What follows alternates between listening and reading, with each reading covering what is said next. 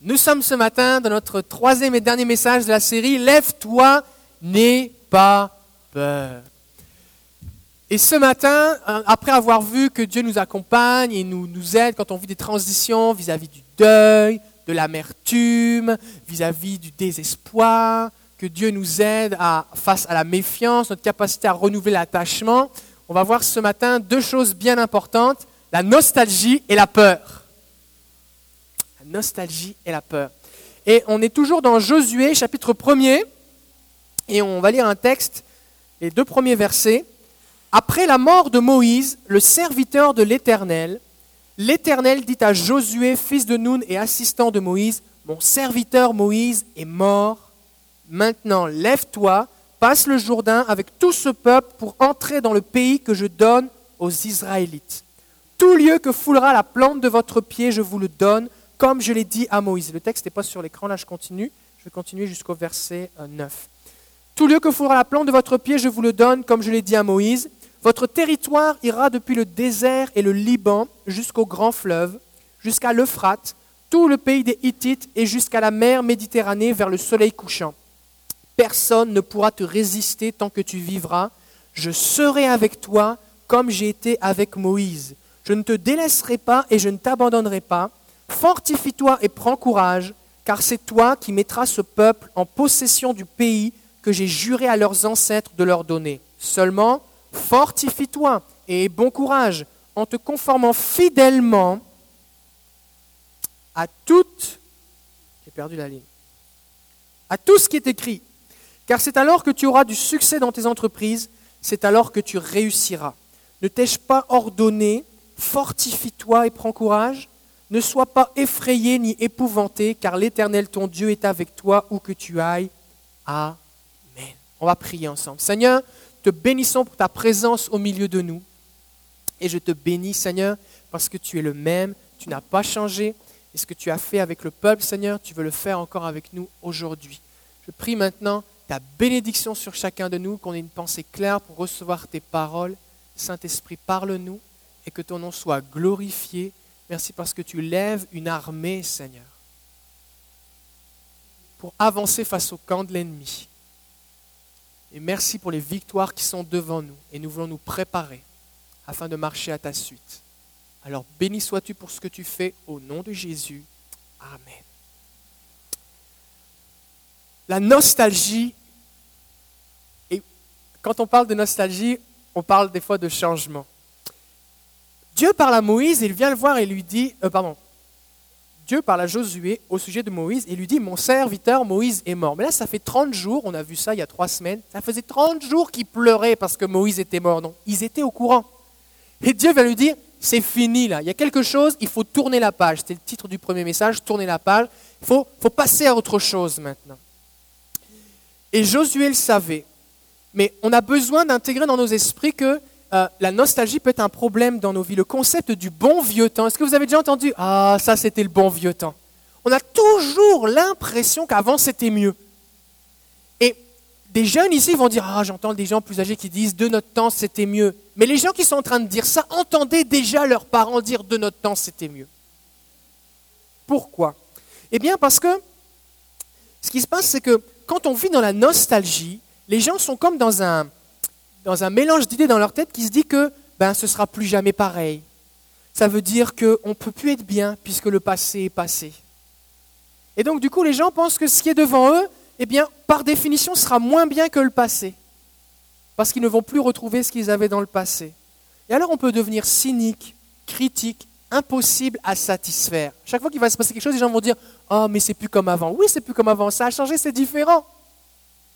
Et la nostalgie, eh bien, peut être mauvaise, elle peut nous bloquer et nous empêcher d'avancer avec le Seigneur. Il faut comprendre qu'on a toujours tendance à idéaliser le passé. Par exemple, vous vivez dans la souffrance, là, c'est très difficile. Seigneur, est-ce que tu m'as abandonné?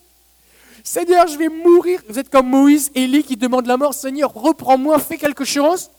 Puis, progressivement, Dieu, Dieu, vient à votre secours, vous passez au travers. Puis, quelques années après, vous dites hey, Je suis passé par là aussi, mais Dieu, c'était correct, c'était pas si pire. C'est comme ça. C'est comme une femme qui accouche. Quand tu vas dans une salle d'accouchement, une femme qui accouche, normalement, elle crie. D'accord? À ce moment-là, elle dit, mais des fois, elle en veut à son mari, elle dit, mais qu'est-ce que tu m'as fait? Tu comprends? Non, je veux pas, faites quelque chose. Mais après ça, il y a le bébé est là, la souffrance est disparue, on a oublié, on est content d'avoir le bébé, et on passe à autre chose. Même les gens en refont d'autres des bébés. Alors, c'est pas... On a tendance à oublier, on a une mémoire sélective. Merci Seigneur, parce que si à chaque fois on, vivait toujours la souffrance qu'on a vécue dans le passé avec la même intensité maintenant, on ne pourrait jamais avancer. Donc alors qu'on avance avec le Seigneur, en général, on a tendance à atténuer les souffrances du passé. Alors on doit, on doit, on doit s'en souvenir, parce que quand on parle avec quelqu'un qui passe dans la difficulté, il faut qu'on ait vraiment compassion. Il faut dire, ah, ça va aller, je suis passé par là. Non, non. Parce que quand j'y étais, c'était vraiment souffrant. Il faut qu'on ait une vraie compassion quand on parle avec quelqu'un qui souffre. Euh, cette, nostalgie aussi, ce que ça fait, c'est que ça peut nous rendre résistants au changement. Alors Dieu, lui, il a un bon plan là-dessus. Moi, j'aime Dieu. Vous aimez Dieu? Le problème qu'il y a avec Dieu, c'est qu'il ne fait pas toujours ce qu'on a envie. Moïse, pendant 40 ans, avait conduit le peuple dans le désert. Il avait levé le serpent, les gens étaient guéris. Il avait levé son bâton, la mer s'est ouverte. Il avait prié, la manne était tombée. Il avait prié, les cailles étaient venues. Il avait prié, la terre s'était ouverte, Corée avait été engloutie. Il avait prié, le feu était tombé sur la montagne. Il avait frappé le rocher, l'eau était sortie. Toutes sortes d'affaires qui se sont passées avec Moïse. Il avait prié sur le haut de la montagne avec Aaron d'un côté, Hur de l'autre. Quand ses bras étaient en l'air, le peuple était dans la victoire dans la vallée. C'est tout un homme de Dieu, ce Moïse-là. Et normalement, quand quelqu'un eh bien, qui a, un impact comme ça décède, eh bien, on lui fait une belle tombe, un mausolée, on fait, je sais pas, des médailles, euh, je sais pas, les gens vont faire des, des pèlerinages, des jours du souvenir, toutes sortes d'affaires. Mais la Bible nous dit, dans Deutéronome, chapitre 34, versets 5 à 6, Moïse, le serviteur de l'Éternel, mourut là, dans le pays de Moab, conformément à l'ordre de l'Éternel l'Éternel l'enterra dans la vallée, dans le pays de Moab, vis-à-vis de Beth Péor. Personne n'a su où était son tombeau jusqu'à aujourd'hui. Alors ça, c'est bizarre. Quand vous voyez quelque chose de bizarre dans la Bible, dites-vous que si ça a été écrit, c'est pour que ça attire ton attention. Oh, c'est bizarre. C'est comme ça nous dit que Enoch, quand vous regardez dans la Genèse, Enoch marcha avec Dieu 300 ans et il ne fut plus parce que Dieu le prit. Oh, c'est bizarre. Il meurt pas, lui. Dieu le prend. Élie monta dans le ciel avec les chars de feu dans la nuée. Oh, c'est bizarre, ça. C'est Dieu lui-même qui a enterré Moïse. Et il a dit à personne où il l'avait enterré.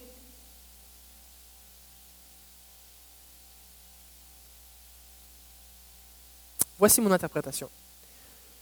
Je crois que Dieu a enterré lui-même Moïse parce qu'il ne voulait pas que personne aille se recueillir sur sa tombe. Il ne voulait pas que les gens disent on ne peut pas s'éloigner trop loin parce qu'on veut rester près de la tombe. Il voulait que le peuple continue d'avancer. Et Dieu a réglé le problème de la nostalgie là tout de suite. Moïse est mort, il l'a enterré, il l'a caché dans un coin, personne ne sait où il est. Fait qu'ils n'avaient rien à s'attacher, ils n'avaient pas une relique, un os, un crâne, une jambe, une mèche de cheveux, sa, tunique, le voile qu'il mettait sur sa tête, parce que quand il rentrait dans la présence de Dieu, sa face brillait, et après ça, il mettait un voile pour pas que les gens voient la surbrillance diminuer. Des gens auraient pu, ah ça c'est le voile de Moïse, c'est une sorte d'affaire. On voit dans la Bible un moment que Gédéon, vous connaissez Gédéon? Gédéon, Dieu lui vient lui voir, vaillant héros, tout ça. Et puis, oh, mais Seigneur, si, je suis un héros, où est-ce que tu es, tout ça? Bref, finalement, il écoute le Seigneur, et puis il y a une grande victoire grâce à Gédéon.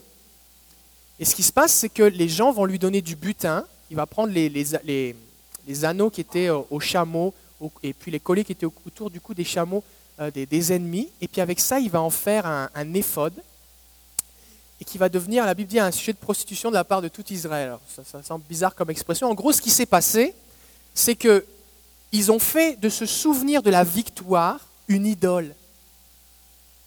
Et pendant des dizaines d'années et des générations, des gens se prosternaient devant cette idole. Ils se sont prosternés devant le souvenir de la victoire au lieu d'adorer Dieu qui avait dit faites pas d'idole. Alors Moïse, là, Dieu s'est assuré qu'on n'en entende plus parler. Il s'en est assuré. Parce qu'il ne voulait plus qu'il y ait de nostalgie. Est-ce qu'on n'en parlait plus? C'est pas vrai. Partout dans les psaumes, ça dit comme du temps de Moïse, avec Moïse, tout ça. Le problème, ce n'était pas le souvenir. Le problème, c'était la tombe. Le problème, c'était est-ce qu'on va rester près de la tombe? On veut se souvenir du Dieu de Moïse quand Moïse était avec nous. OK? Quand nous vivons une transition, Dieu nous laisse le temps de réaliser les choses, de faire notre deuil, mais il nous aide aussi à continuer d'avancer. Je ne sais pas quelle a été la réaction du peuple face au fait que l'on ne puisse pas trouver la tombe de Moïse. Peut-être des gens étaient déçus. Mais c'était une bonne chose voulue par Dieu. Si Dieu l'a enterré lui-même, c'est qu'il voulait le faire. Il n'y a personne qui l'a forcé à le faire. Des fois, ce qui se passe, c'est qu'on vit une transition. Ça peut être dans l'église, dans notre travail, dans notre famille, euh, dans notre famille élargie, peu importe. On vit une transition et Dieu lui-même permet ou fait quelque chose qui nous empêche de rester accrochés au passé. Et des fois, ce qui se passe, c'est qu'on lui en veut et qu'on est triste alors que c'est justement fait pour nous aider. C'est justement fait pour nous aider. Et des fois, si Dieu faisait seulement ce que nous, on voudrait qu'il fasse, eh ben, on resterait toujours accroché au patient, on ne pourrait plus avancer.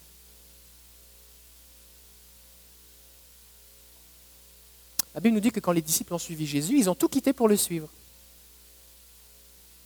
Il y a un, roi anglais, à la base il était français, William le Conquérant, si je me souviens bien, le Normand, le Normand, William le Normand. C'était un Normand de la Normandie, de là où sont issus pas mal des Québécois de souche. D'accord?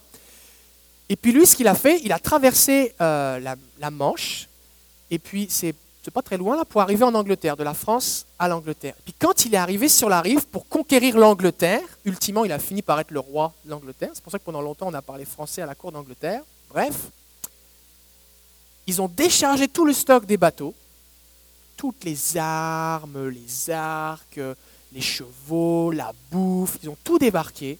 Et une fois que tout a été débarqué, il a dit maintenant brûlez les bateaux. Et il a dit maintenant on avance est-ce que soit on gagne la bataille, soit on meurt. Mais on ne retournera pas dans les bateaux pour se sauver, il n'y en a plus des bateaux. Et lui, il avait compris que si tu voulais motiver tes troupes, c'est pour avancer. Regarde pas derrière, il n'y a plus rien. Il n'y a plus rien. Et Dieu, des fois, dans nos vies comme ça, peut permettre ce genre de choses, que les bateaux soient brûlés pour qu'on regarde en avant. Jésus va dire, celui qui met la marche à la charrue et qui regarde en arrière n'est pas digne de moi. Vous vous souvenez de la femme de Lot? Les anges lui avaient dit, quitte la ville, ne regarde pas en arrière. Qu'est-ce qu'elle a fait? Elle a regardé, elle s'est transformée en statue de sel. Pourquoi elle a regardé? Est-ce que son cœur était encore attaché à ce qu'il y avait là-bas? Certainement. Dieu veut qu'on regarde de l'avant.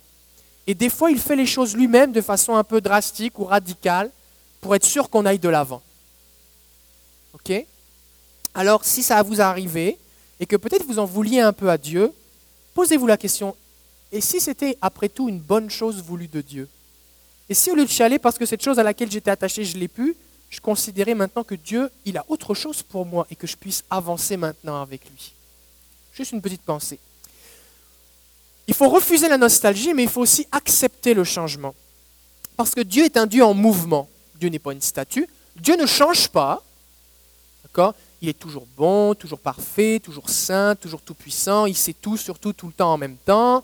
Dieu ne change pas, il est immuable. Il ne peut pas t'aimer plus, il t'a toujours aimé d'une façon infinie, il t'aimera toujours d'une façon infinie. Dieu ne change pas dans son être, dans qui il est, dans ses promesses, oui. Mais Dieu est un Dieu en mouvement. Dieu est un Dieu en mouvement. Dieu nous fait avancer, Dieu nous accompagne, Dieu nous entraîne à sa suite. Dieu est un Dieu qui bouge. Dieu n'est pas comme ces statues que les gens doivent porter parce qu'ils ne savent pas marcher. Dieu est un Dieu qui bouge tout seul. Et quand on regarde un petit peu l'histoire de Josué par rapport à l'histoire de Moïse, on se rend compte que Josué a fait des choses que Moïse n'avait jamais faites. Josué a arrêté de faire des choses que le peuple faisait avec Moïse depuis 40 ans. Et certainement que Josué a dû entendre le peuple lui dire à certains moments, Josué, on n'a jamais fait ça. Pourquoi tu veux faire ça? Josué, c'est pas comme ça qu'on faisait avant. Pourquoi changer? Josué, On a toujours fait comme ça, pourquoi arrêter? Mais Josué, lui, il était dans une autre, dans une autre dynamique. Il n'était pas là pour faire du camping dans le désert. Il était là pour conquérir un pays. Et j'aimerais vous faire une petite liste succincte de toutes les choses qui ont changé dans la vie du peuple. Si vous voulez suivre Dieu et que vous n'aimez pas le changement, vous allez avoir un problème. Parce que Dieu aime le changement. Dieu aime nous changer. Nous, on n'aime pas trop ça en général, le changement, mais Dieu aime ça. Regardez. Dieu a fait changer le peuple de leader. C'est de Moïse à Josué. Bon, jusque-là, ça va. Dieu leur a fait changer d'alimentation. Pendant 40 ans, ils ont mangé de la manne, qui ramassait sans effort. Maintenant, ils allaient devoir cultiver les arbres fruitiers, les champs dans le pays. Ils ont changé d'alimentation. Ils ont changé de style de vie. Ils étaient nomades, ils se déplaçaient avec leurs troupeaux dans le désert. Maintenant, ils allaient s'installer dans des villes. Ils allaient habiter dans des maisons, plus dans des tentes, dans des maisons. Et Dieu va leur dire, c'est le fun, c'est même pas vous qui les avez construites, je vous les donne. Et ça, c'est fun, ça. Mais c'est différent. Vivre dans une tente, vivre dans une maison, c'est différent. Ils allaient changer de travail. Jusque-là, c'était des éleveurs. On voit que quand euh, euh, quand Jacob, Israël, est arrivé en Égypte avec les 75 membres de sa famille, c'était des éleveurs. Et Pharaon a dit à Joseph, donne-leur la meilleure partie du pays pour qu'ils puissent élever leurs moutons, leurs chèvres et tout ça. C'était des éleveurs. Et maintenant, qu'est-ce qu'ils allaient faire? Ils allaient être des cultivateurs. Ils allaient cultiver la terre, ils allaient avoir des champs, des récoltes. C'est différent. La vie familiale allait changer. Parce que jusqu'à présent, qu'est-ce qu'ils faisaient pendant 40 ans? Les hommes euh, euh, et les femmes, toute la famille était dans la tente. On regardait la nuée. Quand la nuée se déplaçait, on bougeait. C'était du camping familial. C'était ça. Papa, maman, les enfants étaient ensemble. Maintenant, ce qui va se passer, c'est que maman reste avec les enfants à la maison et papa, avec tous les hommes du peuple, part à la guerre. Conquérir telle ville. Puis après ça, on déplace la famille, on l'installe et on passe à la ville suivante. C'est différent. C'est très différent. Ils avaient de nouveaux vêtements. Parce que la Bible nous dit que dans le désert, leurs vêtements et leurs chaussures ne se sont pas usés. Mais ça ne dit pas que ça a continué dans la suite. Alors peut-être que quand ils ont commencé à rentrer dans le pays promis, ce que je pense, leurs vêtements ont commencé à s'user. Oui, mais là, ce vêtement-là, ça fait 40 ans que je le porte. Il est troué. Qu'est-ce qui se passe? Il faut que je le garde. C'est le vêtement que Dieu m'a permis d'avoir. Au bout d'un moment, quand il ne reste plus beaucoup de tissu sur ton vêtement, tu as deux possibilités. Soit tu te promènes tout nu, soit tu acceptes que peut-être il serait bon que tu aies un nouveau vêtement. Et des fois, ce qui se passe dans la vie, c'est ça, c'est que Dieu a donné une solution pour un temps, pour un temps, une saison. Et après ça, il veut qu'on fasse autre chose. Mais nous, dans notre tête, on pense que ça va durer pour toujours.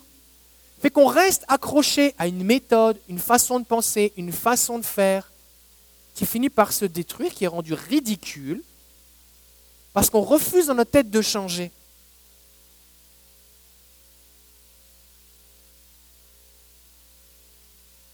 Et ça, pourtant, on le vit dans, nos vies. Je veux dire, si vous vous mariez, vous réalisez que vous ne pouvez pas vivre comme un célibataire en étant marié. En tout cas, j'espère. D'ailleurs, en passant, petite parenthèse, si vous êtes un homme marié et que vous dites à votre femme, j'ai besoin souvent de rencontrer mes chums, d'avoir des soirées de gars, que vous ne passez pas de temps avec votre femme, ce n'est pas normal. C'est votre femme d'abord. Et si, et si vous êtes une femme et que vous êtes mariée et que vous dites moi j'ai besoin de voir mes amis, tout ça, et que vous ne passez pas de temps avec votre mari, ce n'est pas normal. Ça, c'est une façon de détruire son couple. Et les femmes et les hommes disent Amen. Amen. D'accord? C'est différent. Maintenant, quand tu as des enfants, est-ce qu'on se comprend que ça change la vie? Tu ne peux pas vivre comme un jeune couple marié, sans enfants, quand tu commences à avoir des enfants. Quand tes enfants commencent à aller à l'école, il y a des choses que tu ne peux pas faire pareil, il y a des horaires, des contraintes. Quand tu as plus d'enfants, ça change la vie. Ça viendrait à personne de dire, ben écoutez, nous on est habitués de sortir, les enfants gardez-vous tout seuls, nous on sort pareil. Personne ferait ça. Mais je vais vous dire quelque chose. Des fois, les gens, quand ils franchissent la porte de l'église, ils enlèvent leur bon sens, ils le laissent au vestiaire et commencent à agir de façon bizarre dans l'Église. C'est-à-dire, dans la vie, c'est du bon sens, mais à l'Église, il faut juste faire les choses bizarres. la tradition, les rituels, faire toujours les mêmes choses, on a toujours fait comme ça, pourquoi? On arrête de réfléchir. Mais si Dieu nous a donné un cerveau pour qu'on utilise du bon sens face au changement dans la vie, ben, on doit pouvoir le faire aussi dans l'Église. Et alors qu'on a plus de monde, que la démographie de l'Église change, qu'on peut avoir des familles, des jeunes, des moins jeunes, toutes sortes de choses, on est obligé de s'adapter. D'accord? Si par exemple vous avez des enfants, vous leur achetez des chaussures, des bottes d'hiver au début de l'automne, vous espérez que ça va faire l'hiver, mais que rendu à la fin janvier, la botte est trop petite. Vous avez deux options. Soit vous dites, tu finiras l'hiver avec, parce que dans ma tête, les bottes d'hiver, on les achète à l'automne. C'est que débrouille-toi. Soit vous dites, tes gougounes faisaient encore cet été, tu peux les sortir. Soit vous utilisez le bon sens que Dieu vous a donné et vous dites, mon enfant a besoin de bottes d'hiver, je vais acheter des bottes d'hiver. Peu importe la date. Est-ce que c'est du bon sens? Eh bien, c'est pareil dans l'Église. Des fois, on est face à un besoin, les besoins ont changé, mais on refuse de changer nos façons de faire, nos façons de penser. Il faut qu'on s'adapte. D'accord? Ils ont même eu un nouveau style musical. Parce que du temps de Moïse, les, trompettes, tout ça, n'avait pas le même rôle. Ils sonnaient de la trompette, tout ça, le peuple bougeait. Mais là, il y avait toute une sorte de, dynamique avec la louange, le combat dans la louange. Tu loues d'abord, Dieu agit. C'était différent. C'était différent le rôle des trompettes, tout ça. Puis je suis avec vous, il y a des nouveaux chants que je découvre, il y a des chants que je vous apprends. Et euh, j'aimerais vous dire que il faut qu'on ait une louange qui soit vivante. Si on, dit, on chante tout le temps la même chose, au bout d'un moment, on s'ennuie. C'est comme si vous, vous dites toujours à votre mari ou à votre femme le même compliment. Au bout d'un moment, c'est pareil. Il faut changer un petit peu. D'accord? Même la meilleure des nourritures, si vous la mangez tous les jours, au bout d'un moment, vous êtes tanné. Donc c'est pour ça que la Bible dit chanter un chant nouveau. D'accord? On doit avancer en rapport avec ce qu'on vit. Aussi, ce qui se passe, c'est que du temps de Moïse, l'ennemi, il était caché dans les cœurs. C'était les idoles qu'il y avait dans les tentes. C'était un peu caché. Mais maintenant, l'ennemi, c'était des géants dans des villes fortifiées, c'était plus réel. Il y avait une dimension de combat spirituel qui était vraiment différente. Et ça aussi, ça avait changé. Et tous ces changements étaient voulus de Dieu. Parce que Dieu voulait prendre le peuple, faire sortir d'Égypte, passer dans le désert. Ils, ont fait un tour de plus, ils sont restés plus longtemps, pour les amener dans le pays promis. Parce que Dieu, lui, il veut nous faire avancer. On n'est pas dans ces religions où c'est comme ça, parce que Dieu le veut, on ne peut rien y faire. Avant, j'étais une mouche, là, je suis un être humain, la prochaine fois, je serai un arbre. Toutes ces conceptions bizarres qui maintiennent les êtres humains partout sur la surface de la terre dans la captivité. Parce que les gens disent, ben, c'est comme ça, je l'ai mérité. Cet homme est pauvre, c'est certainement sa vie antérieure, il ne faut surtout pas l'aider. La religion hindouiste, tout ça, c'est ça qu'ils pensent les gens. Il y a toutes ces dimensions, les gens sont captifs c'est Dieu qui le veut, c'est la fatalité, on ne peut rien faire. Alors que Jésus lui vient et dit, vous étiez captif, je vous libère, vous étiez malade, je vous guéris, vous étiez perdu, je vous sauve, vous étiez dans les ténèbres, je vous amène dans la lumière, vous étiez étranger, je vous adopte, vous étiez ennemi, vous êtes réconcilié et je vous amène de gloire en gloire et de victoire en victoire. Amen. Ça, c'est notre Dieu.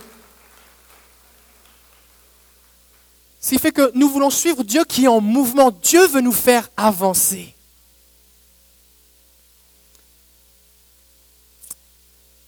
Et par définition, quand on avance avec Dieu, on vit des changements. Les gens qui ont tourné 40 ans dans le désert, c'est qui? C'est les gens qui ne croyaient pas Dieu. Lorsque Josué et les douze espions sont revenus du pays pour dire c'est un bon pays, allons-y, ils ont écouté ceux qui étaient incrédules. Donc qui a tourné? C'était toujours pareil pendant 40 ans. C'était ceux qui doutaient de Dieu. Mais ceux qui faisaient confiance à Dieu comme Josué et Caleb, eux, ils sont allés dans le pays promis. Et donc si je marche avec Dieu, si j'avance avec Dieu, je vais vivre des changements. Conception, je vais évoluer. Si vous vivez dans votre vie chrétienne est une routine, ce n'est pas normal. Ce n'est pas normal. Parce que Dieu veut vous révéler de plus en plus de choses. Dieu veut guérir des choses dans votre vie de plus en plus profond. La Bible dit que, je disais euh, cette semaine dans la version Nouvelle Bible Seconde, ça dit que Dieu veut nous configurer à l'image de son Fils. C'est comme quand tu configures un ordinateur ou je sais pas quoi. Dieu veut te configurer, il veut changer les paramètres un par un jusqu'à ce que tu ressembles à Jésus. Fait que peut-être que tu ressembles plus à Jésus maintenant qu'avant de connaître Jésus. Merci Seigneur. Mais s'il y a encore du travail, et il y en a encore, si tu en doutais, je te le dis, il faut que ça continue ce changement. Des fois, on a des gens qui disent Avant, j'étais violent, je battais femme à femme, je sacrais tout le temps, maintenant je la bats plus et je sac plus. Mais j'étais aussi rempli d'orgueil et puis égoïste, mais ça, ça continue. Mais dans ma famille, on était comme ça de génération en génération, c'est comme ça, il faut me prendre comme je suis. Non Dieu, il te prend comme t'es, mais il te change pour que tu ressembles à Jésus. Donc tu dois toujours être en train de changer, tout le temps. Nous devons réaliser que certaines choses ne sont que temporaires, adaptées à une situation précise. Donc on ne doit pas regretter le bon vieux temps. Dieu change ses méthodes. Dieu change tout le temps plein de choses. La Bible, ça ne change pas, mais quand tu regardes comment Dieu parle, Dieu parle dans le jardin le soir, à la fraîcheur avec Adam et Ève. À Noé, il lui parle d'une autre façon. Moïse, il lui parle face à face au-dessus de, l'arche de l'alliance. Josué entend la voix de Dieu dans son cœur. Élie euh, va avoir, euh, entendre la voix de Dieu au travers d'un doux murmure avec le vent, la tempête qui est passée juste avant. Euh, Jérémie, Dieu va lui parler dans des visions. Ézéchiel, Dieu va lui parler dans des visions. Ésaïe, Dieu va lui parler dans des visions. Jésus entendait la voix du Père. Paul va avoir des rêves, le Saint-Esprit va lui parler. Pierre va avoir des... Dieu, Dieu aime changer ses méthodes, mais il parle. Alors laissons, demandons à Dieu d'avoir un cœur qui permet de reconnaître ce que Dieu fait. On doit aussi comprendre que quand Dieu fait arrêter quelque chose, c'est pour commencer quelque chose de nouveau. Ils font dire, oh c'est fini, qu'est-ce que Dieu va faire maintenant? Mais Dieu, avant que ça finisse, savait déjà ce qu'il allait faire après. Donc Dieu a un plan. Maintenant, ce qu'on a besoin, c'est d'être prêt à reconnaître ce que Dieu fait. Donc on doit intégrer dans nos têtes que dans nos vies, dans nos vies de couple, dans nos vies familiales, dans nos vies professionnelles, dans notre vie spirituelle, dans l'Église, il faut qu'il y ait du changement. Il faut. On ne veut pas le changement pour le changement, mais on croit que Dieu nous appelle à grandir, à nous développer, à, mieux lui ressembler, donc il va y avoir du changement. Euh, quand on ne s'adapte pas, on finit par souffrir et par faire souffrir les autres. Par exemple, par exemple, si vous avez des est-ce combien ici vous avez des enfants mais ils habitent plus avec vous, ils sont grands? Juste levez la main. OK, bon. Si vous parlez aujourd'hui et vous considérez vos enfants aujourd'hui alors qu'ils sont grands, peut-être mariés, peut-être qu'ils ont eux-mêmes des enfants, si vous leur parlez et vous avez la même attitude, le même rapport que quand ils avaient 12 ans, certainement vous êtes en train de détruire votre relation avec eux si ce n'est pas déjà fait. Parce que la Bible dit, l'homme quittera son père et sa mère et s'attachera à sa femme et les deux deviendront un. Donc normalement, quand je suis un parent, j'éduque mes enfants pour les préparer pour la vie adulte, mais après ça, quand ils sont adultes, je ne leur parle plus de parents à enfants. Je leur parle d'égal à égal, d'adulte à adulte. Et des fois, des parents oublient que mes enfants, ils sont mariés, ils habitent ensemble, ce qui fait que s'ils veulent un conseil, je peux leur donner, mais s'ils m'ont rien demandé, je ne suis peut-être pas obligé de les, de les, gaver avec des conseils. Je ne suis peut-être pas obligé de m'imposer mes façons de voir.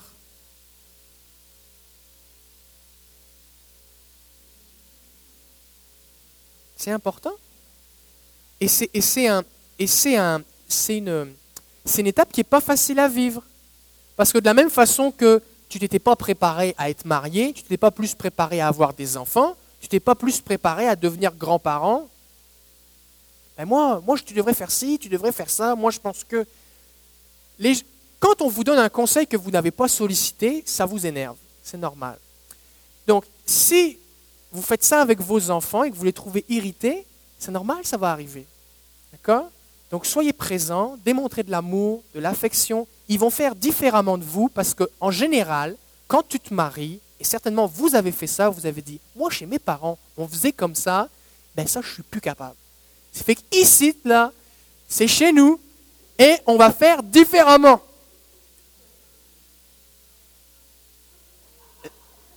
C'est vrai ou pas? OK? Est-ce que ça veut dire qu'on jette tout ce qu'ont fait nos parents? Non. Au bout d'un moment, on réalise ça c'était bon, mais ça c'était moins bon. Mais aussi notre femme ou notre mari a aussi des choses qu'on faisait chez ses parents qui n'aimaient pas et puis d'autres qui l'aimaient. Pourquoi, pourquoi ses parents Pourquoi nos parents faisaient des choses qu'on n'aimait pas? Parce qu'ils étaient aussi en progrès, ils avaient des tas de choses à apprendre. Ce qui fait qu'ils ont fait de leur mieux avec les circonstances, issus eux-mêmes de leurs propres parents. Et globalement, si on avance avec Jésus de famille en famille, de génération, normalement ça devrait être de mieux en mieux. En général, avec le péché, c'est de pire en pire, mais avec Jésus, ça devrait être de mieux en mieux. Donc on ne veut pas, la Bible dit honore ton père et ta mère, on ne veut pas mépriser nos parents, la Bible dit qu'on ne doit pas mépriser sa mère quand elle est vieille, mais il faut accepter en tant que parents que nos enfants feront différemment de nous.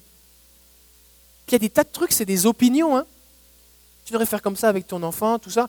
Que la DPJ n'est pas arrivée pour prendre tes petits-enfants, bah, laisse tes enfants éduquer leurs enfants comme ils veulent. D'accord? Fin de la parenthèse. Certains disent merci, d'autres disent pasteur, là, tu, tu, me parles, je sais pas.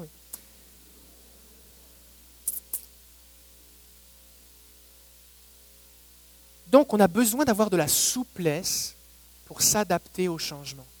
Des fois, on, est trop carré dans notre tête, puis c'est comme ça, ça va toujours être comme ça. Non. On doit, on doit être souple, on doit appréhender qu'il y a des différentes saisons, les gens autour de moi évoluent. Parce que si moi Jésus me change, les autres aussi Jésus les change. Donc dans nos rapports les uns avec les autres, on doit évoluer. On a besoin d'avoir la souplesse. Seigneur, donne-moi des yeux pour reconnaître ce que tu es en train de faire, pour vivre présentement dans la bonne saison. Bientôt c'est l'hiver, vous allez devoir mettre votre manteau d'hiver. Mais si au mois d'août l'année prochaine vous avez encore votre manteau d'hiver parce qu'il n'est pas encore usé, et vous allez avoir trop chaud là. Il faut s'adapter. Alors de la même façon qu'on s'adapte dans les saisons, adaptons-nous dans les saisons de notre vie ou dans l'Église, dans notre couple, dans nos familles. Donc, serez-vous capable de voir la beauté de ce que Dieu fait sans être aveuglé par la nostalgie? Serez-vous capable d'apprécier ce que Dieu fait dans chaque saison de votre vie? Ce n'est pas sur le passé qu'il faut se concentrer, mais sur Dieu qui nous conduit à aller de l'avant. C'est aussi important de reconnaître Dieu dans le changement. On doit apprécier ce que Dieu fait en son temps. Par exemple, Jésus a reproché aux pharisiens d'être plus attachés aux traditions qu'à Dieu lui-même. Car quand Jésus est venu bouleverser certaines traditions, ils se sont élevés pour défendre la tradition. Nous, on défend la tradition. Oui, mais ta tradition, ça fait des centaines d'années que tu attends le Messie. Le Messie est là, il vient faire quelque chose de nouveau, parce que maintenant on est dans l'ère du Messie, et toi tu ne le reconnais pas, tu es juste frustré parce que tes traditions, elles sont changées. Donc ils ont tué Jésus, le Messie qu'ils attendaient, patiemment en défendant leurs traditions. Et Jésus a dit, ce sont des aveugles qui conduisent des aveugles. Alors on a besoin de prier. Seigneur, ouvre nos yeux pour qu'on puisse voir ce que tu fais.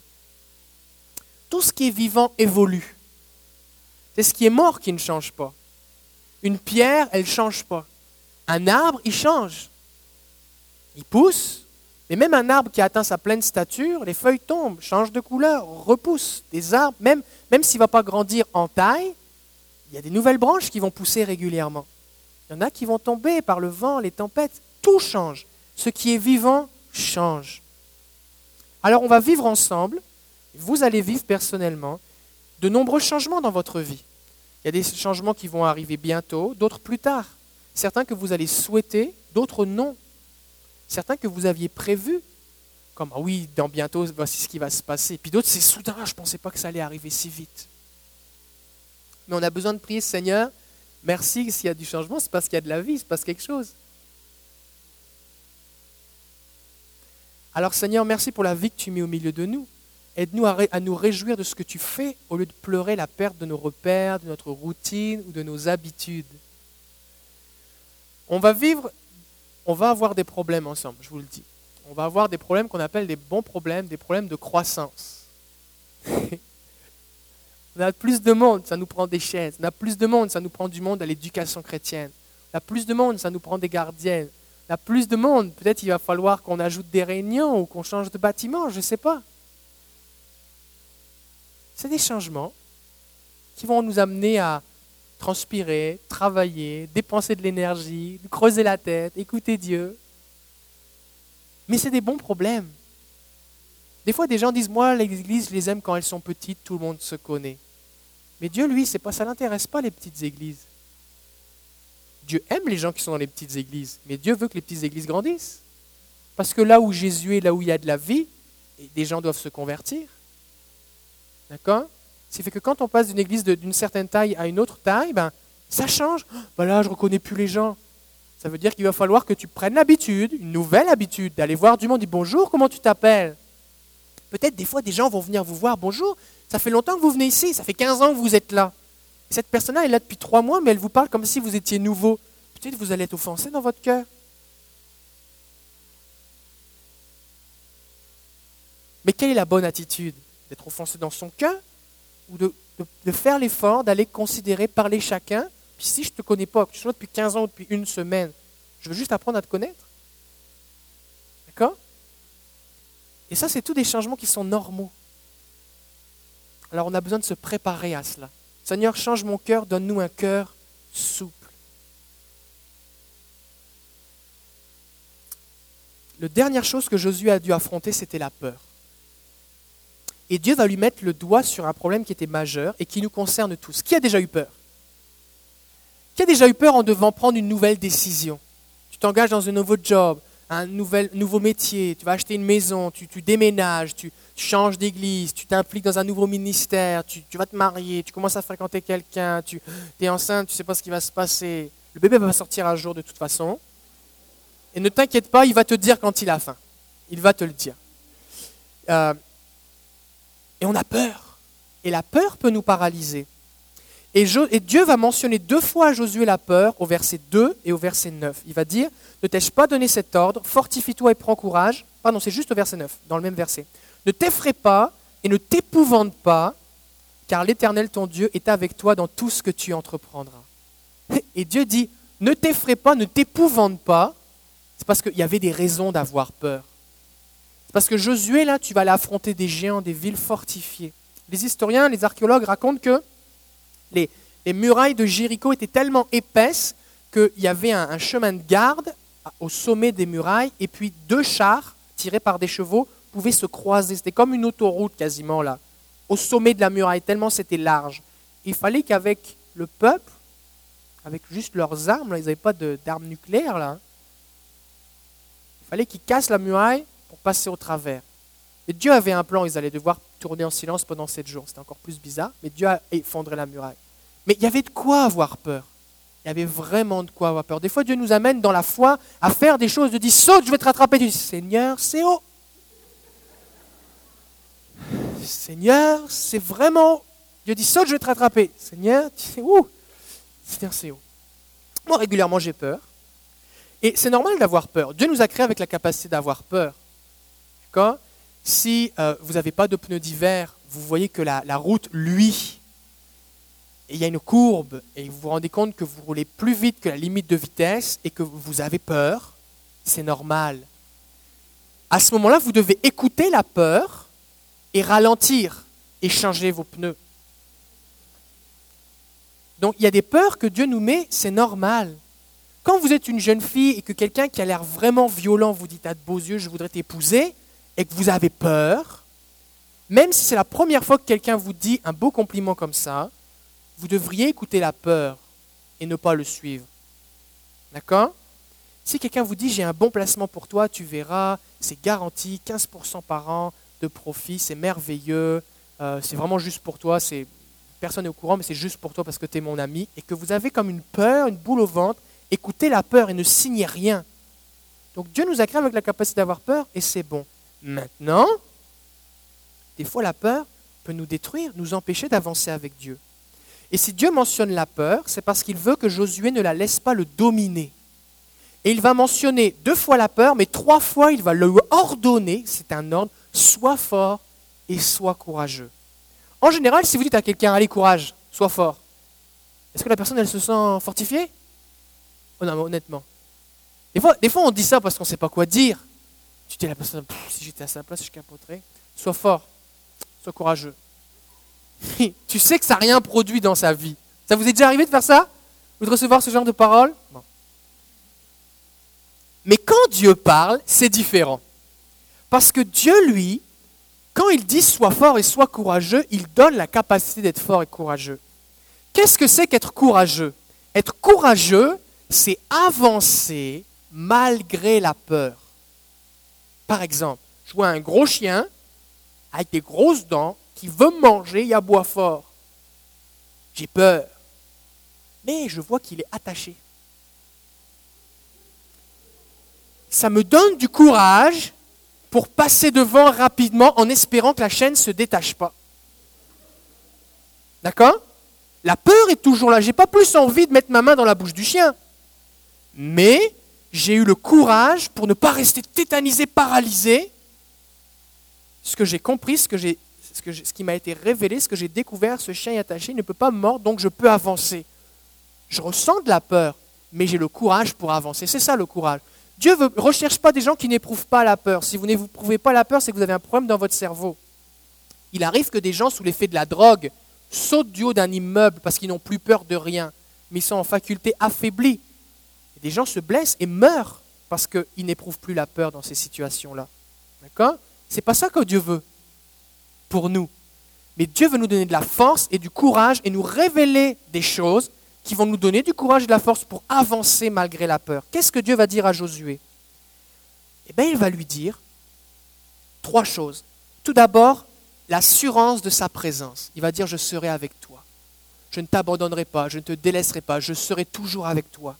Il va lui donner l'assurance de la victoire, il va lui rappeler ses promesses. J'ai promis, j'ai juré à Moïse que je vais vous donner ce pays. Tout lieu que vous marcherez, je vous l'ai déjà donné. Et il va révéler aussi la source de la force pour Josué, dit si tu te nourris de ma parole, tout va réussir. Les gens courageux sont ceux qui puisent en Dieu des forces pour avancer malgré le danger et les circonstances. L'assurance de sa présence. Dieu dit au verset 5, Personne ne tiendra devant toi tous les jours de ta vie, je serai avec toi comme j'ai été avec Moïse, je ne te délaisserai pas, je ne t'abandonnerai pas. Au verset 9, à la fin du verset, ça dit, Le Seigneur ton Dieu est avec toi partout où tu iras. C'est Dieu qui veut accomplir par sa puissance ses plans dans nos vies. Et sans sa puissance, nous ne pouvons rien faire. Donc par définition, si Dieu me dit, vas-y, va dans cette direction, je dois être conscient que je vais avoir besoin de lui. Parce que où est la gloire si je peux le faire tout seul? La gloire pour Dieu, il n'y en a pas si je peux le faire tout seul. Donc Dieu, lui, il promet qu'il va nous accompagner.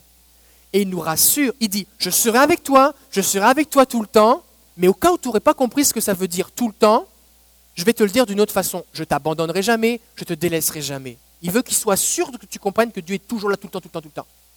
Même si j'ai l'impression que je le sens moins, que j'ai l'impression qu'il m'a abandonné, qu'est-ce qui va m'arriver, blablabla, Dieu est toujours là. Personnellement, quand Dieu me parle, l'une des choses qu'il me, dit le, plus souvent, c'est je suis là. Des fois, je suis là, je faire quelque chose, je dis, prie, j'écoute le Seigneur. Seigneur, qu'est-ce que tu veux me dire? Dieu me dit, je suis là. Je ne sais pas plus ce qui va se passer, je ne sais pas plus ce que Dieu va faire, je ne sais pas plus rien, mais je sais que Dieu est là et je suis en paix. Et c'est comme ça que Dieu veut qu'on soit.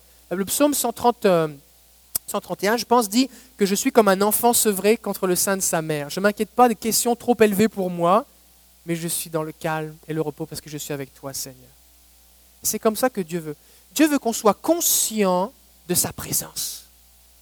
Des fois même, ce qui va se passer, c'est que physiquement, Dieu va nous faire sentir sa présence. Des fois, il peut arriver dans un moment où on passe, on est comme passé à un niveau spirituel où on est comme... C'est comme si Dieu maintenant nous, nous permet d'être capable, d'être conscient de sa présence à chaque instant. Et physiquement, des fois, les gens vont ressentir. Euh, j'ai un ami qui ressent de l'électricité dans son corps. Chaque fois que quelqu'un dit quelque chose, c'est de Dieu, il ressent de l'électricité dans son corps. Euh, que les gens sur leur front, ils sentent comme la présence du Saint-Esprit ou, ou comme une douce paix ou quelque chose qui, leur atteste que Dieu dit Garde, je suis là. C'est comme, un, comme une tape sur l'épaule Je suis là. Et, euh, et Dieu dit Personne ne tiendra devant toi. Ça, c'est important. C'est que Dieu dit à Josué, tu vas avancer avec le peuple et devant toi, tu vas voir les géants, les armées, tout ça. Et personne ne tiendra devant toi. C'est-à-dire, tu vas avancer, les gens vont faire, boum, ils vont tomber, ils vont avoir peur. Mais le secret, pourquoi? C'est parce que moi, je suis avec toi. Et ce qui se passe concrètement, c'est que Josué est là, mais qui est derrière Dieu? Josué est là, et qui est derrière Dieu? Ce qui fait que l'ennemi, lui, quand il voit Josué arriver, il voit aussi surtout Dieu derrière. Et de qui il a peur? De Dieu. Josué, lui, il avance, n'est pas forcément conscient. Mais Dieu lui dit, je suis avec toi.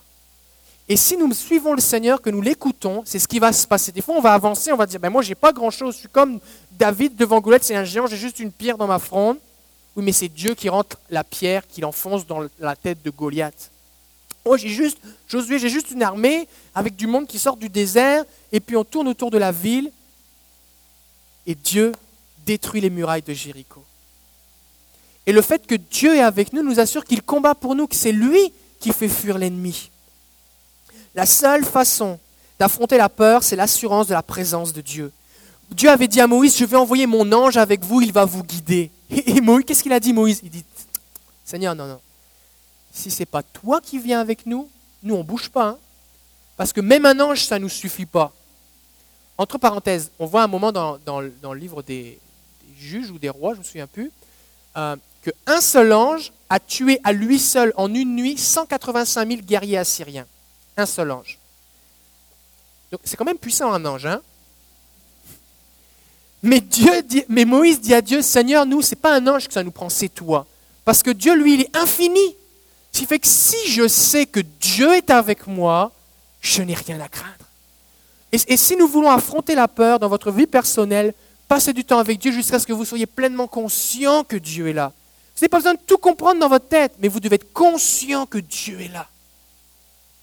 Dieu lui donne la promesse de la victoire. Il dit, Moïse, mon serviteur, est mort. Maintenant, le pays que je donne aux Israélites, tout lieu que vos pieds fouleront, c'est du futur, vos, ils ne sont pas encore allés, vos pieds fouleront, je vous l'ai déjà donné, comme je l'ai dit à Moïse. Dieu explique quelque chose à Josué, dit, regarde, dis moi j'ai fait une promesse et elle est déjà accomplie. Tout ce que tu as à faire, c'est venir récupérer ce que j'ai déjà acquis pour toi. Et c'est ce, qui se passe dans la vie chrétienne. La Bible nous dit que Jésus sur la croix est mort pour nos péchés et pour nos maladies par ses meurtrissures, nous avons été guéris. Et donc quand je m'approche de Jésus, je ne prie pas pour que Jésus fasse quelque chose pour la maladie. Je viens recevoir par la foi ma guérison, comme je viens recevoir par la foi le pardon de mes péchés et le salut. Et quand j'ai la promesse de Dieu, quand Dieu fait une promesse, c'est pas comme quand nous on fait une promesse. Bon, je te promets, euh, je vais t'acheter euh, telle affaire. Je ne l'ai pas encore acheté. Mais quand Dieu dit je te promets telle chose, il l'a déjà dans sa main. pour toi, elle n'existe pas encore, mais elle est déjà dans la main de Dieu. Je te la promets. Et alors que tu avances par la foi, au bout d'un moment, tu peux la récupérer. Et les promesses de Dieu, c'est ça qui nous permet d'avancer parce que nous savons que Dieu est avec nous. Et enfin, il va lui parler de la Bible. Il va lui dire au verset 7, Mets en pratique toute la loi que Moïse, mon serviteur, a instituée pour toi t'en écartes ni à droite ni à gauche, afin de réussir partout où tu iras. Ce livre de la loi ne s'éloignera pas de ta bouche, tu le reliras jour et nuit pour veiller à mettre en pratique tout ce qui est écrit. Alors tu mèneras à bien tes entreprises, tu réussiras, d'autres versions traduisent, tu auras du succès. Et qu'est-ce qu'il dit Dieu, Dieu à, Josué Il dit pas fais des camps d'entraînement euh, pour euh, les parcours du combattant, maniement des armes. Il dit non, non, écoute ce que je te dis, sois conscient que je suis là, crois mes promesses, lis ta parole, nourris-toi de la parole, médite la parole, visualise la parole, plonge-toi dans la parole, nourris-toi-en, avec ça tu vas avoir du succès. C'est simple. Hein fois, des fois, on n'ose pas croire Dieu. On dit, bon Seigneur, tu me dis ça, mais ça c'est trop simple. Alors moi, je vais rajouter mes affaires, parce que ça me semble trop simple ton histoire. Mais c'est simple. C'est simple. Nourrissez-vous de la parole de Dieu. Vous avez besoin de lire votre Bible. Un chrétien, c'est quelqu'un qui use des Bibles. Si ça fait 30 ans que vous êtes converti et que vous lisez toujours dans la même Bible, vous avez un problème. Parce que vous n'avez pas dû l'utiliser souvent. Vous devez user des Bibles. Nourrissez-vous de la Bible. Méditez les Écritures déclarez des versets, apprenez des versets par cœur. Soyez des gens qui disent Seigneur, je le fais parce que c'est ce que dit ta parole. Je trouve ça bizarre. Tu me dis de jeûner, c'est bizarre. Seigneur, je le fais parce que tu me dis que tu vas le récompenser. C'est bizarre, mais je le fais. Seigneur, tu dis que si je suis intègre, si je suis fidèle, je suis honnête quand personne me voit, toi tu me vois. C'est bizarre parce que je vois personne, mais je crois ce que tu dis. Et alors que je fais les choses dans le secret, Dieu bénit. Mais d'abord, tu fais ce qui est écrit dans la Bible et ensuite de ça, Dieu bénit. Et c'est là qu'intervient la foi. On doit être, si on veut marcher par la puissance du Saint-Esprit, on doit être des hommes et des femmes de la parole de Dieu. OK? Alors, en conclusion, identifiez votre peur. Qu'est-ce qui vous fait peur? Passez du temps dans la présence de Dieu au point d'en être saturé, conscient en permanence que Dieu est là. Considérez les promesses de Dieu face à ce qui vous fait peur. Que dit Dieu à ce sujet? Nourrissez-vous de sa parole et avancez avec son courage. Des fois, ce qui se passe, c'est qu'on dit Seigneur, moi je prie, je te loue, je nourris la parole, je sais que tu es là, je crois en toi, Seigneur, mais d'abord, tu détruis les murailles et après ça, j'avance. Et Dieu dit non, non, non. C'est pas comme ça que ça marche. Tu passes dans ma présence, je te donne du courage, tu avances par la foi, et parce que je suis avec toi, on avance ensemble. Alors on va prier maintenant. J'aimerais pouvoir prier. Si vous avez besoin de souplesse du Seigneur, j'ai besoin de, de m'adapter au changement, j'ai besoin de souplesse, j'ai besoin que tu viennes changer je vais arrêter. Je suis un peu, j'avais un peu de l'arthrose spirituelle. Je, ne bougeais plus, j'étais dans ma routine. J'ai besoin que tu m'aides à m'adapter, à changer. On va prier pour vous. Si vous voulez prier parce que vous avez besoin d'une conscience de la présence de Dieu dans votre vie, vous dites moi, je marche, mais souvent je me sens tout seul. Seigneur, je, te prie, je veux sentir ta présence. Dieu peut vous le faire. honnêtement, pendant des années, j'ai marché avec le Seigneur de plein de façons. Et puis, euh, ça fait euh, fait un, an, un peu plus d'un an là maintenant, un peu plus d'un an que, à un moment j'ai vécu une expérience, j'ai senti comme le Saint-Esprit venir sur mon front là, et puis très régulièrement, plusieurs fois par jour, c'est comme si je sens la présence du Seigneur sur mon front, comme une chaleur là. C'est vraiment intense. Et puis des fois, je parle avec quelqu'un, et puis je sens le Saint-Esprit. Le Seigneur me dit, oh, il y a quelque chose dans cette personne-là. Et fois, je suis dans une situation, je suis en train de conduire, puis je sens le Saint-Esprit. Puis c'est comme si le Seigneur me dit, garde, je suis là. Il n'y a rien de particulier, c'est juste, je suis là. Oh, merci Seigneur. Et fois, je suis dans une situation où il faut prier pour quelqu'un, et puis je sens le Saint-Esprit là, c'est fait que ça me donne plus de foi pour agir. Et ce n'est pas réservé juste à moi. Et je voudrais prier pour vous maintenant pour que vous ayez une expérience palpable, tangible, concrète de la présence de Dieu dans votre vie. J'aimerais prier aussi prier, prier pour vous pour briser la peur dans les cœurs. La Bible dit que Dieu ne nous a pas donné un esprit de peur. La raison pour laquelle Paul dit ça, c'est parce qu'il y a des esprits de peur. Mais c'est pour ça que Dieu veut nous donner.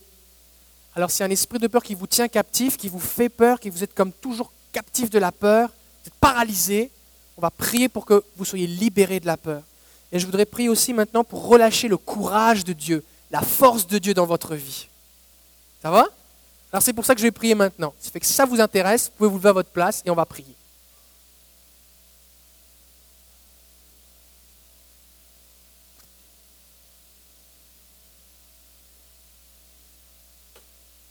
Alléluia. Alléluia.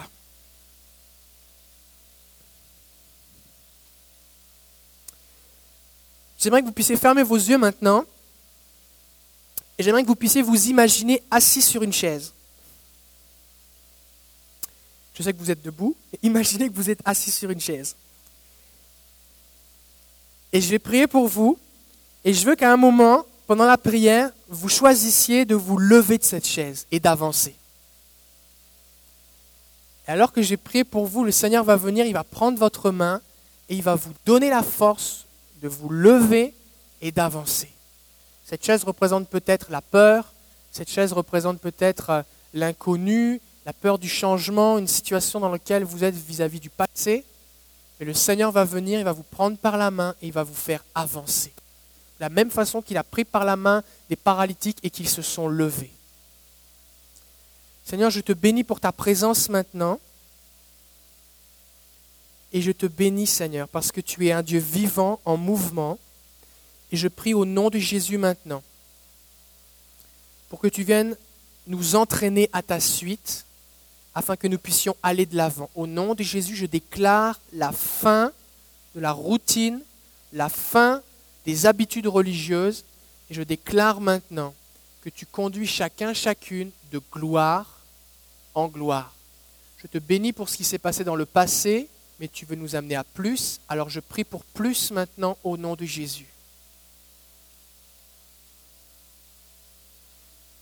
Seigneur, maintenant, je prie maintenant que tu viennes t'approcher de mes frères et sœurs. Et je prie pour une conscience physique, émotionnelle et spirituelle de ta présence à chaque instant de leur vie. Le Seigneur s'approche de vous maintenant et il prend votre main.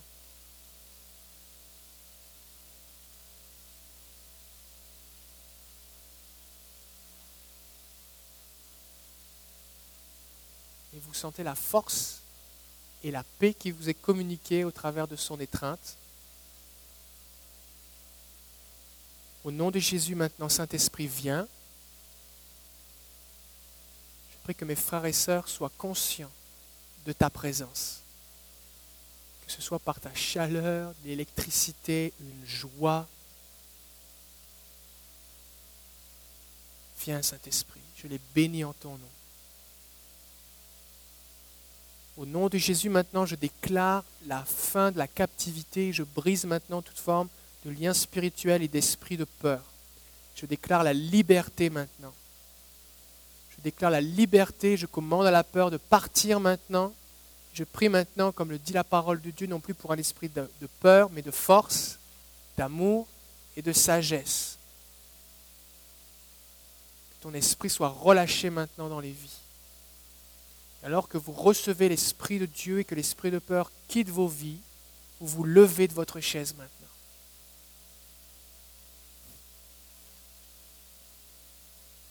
Et vous sentez la force de Dieu qui commence à vous envahir. Vous sentez la liberté que donne le Saint-Esprit, parce que là où est l'Esprit du Seigneur, là est la liberté.